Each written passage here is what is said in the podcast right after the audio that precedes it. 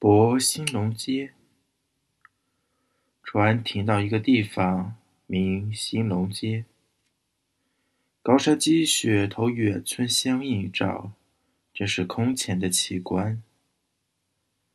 我想拿了象匣子上去照一个相，却因为毛毛雨落个不停，只好不上岸了。这时还只三点四十分，一时不及断黑，雪不落，却落小雨。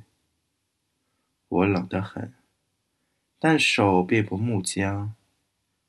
南方的冷与北方不同，南方的冷是湿的，有点讨厌的，穿衣多也无用，烤火也无用处。我们的小船因为煮饭吃，弄得满船全是烟子。我担心我的眼睛会为烟子熏坏。如今便是在烟里写这个信的，一面写信，一面依然可以听麻阳人船上的鲁歌。船走得太慢，这日子可不好过。上面的人不把日子当数。行船人尤其不明白日子的意义。天气竟那么冷，我也不好说话。但多挨一天，在上面住的日子却扣去一天。你说我多难受？我还得告你，今天是我的生日。这个生日可过得妙，坐在一只小船上来想念你们。你们若算着日子，也一定想得起今天是我生日。我想同你说话，却办不到；我想同大家笑笑，也办不到。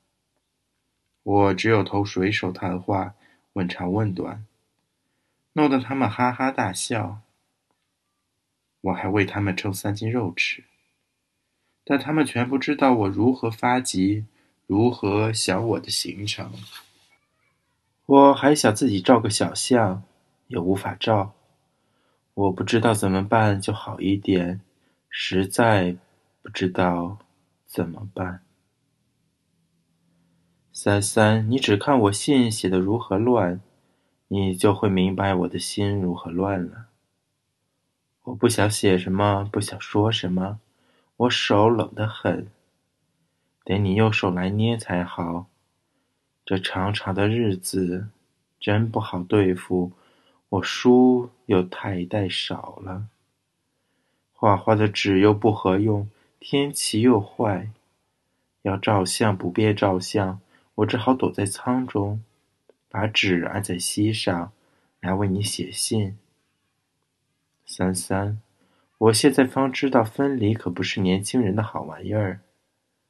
当时我们弄错了。其实要来便得全来，要不来就全不来。你只瞧，如今还只是四分之一的别离，已经挡不住了。还有念天，这念天怎么办？十四，四点三十分。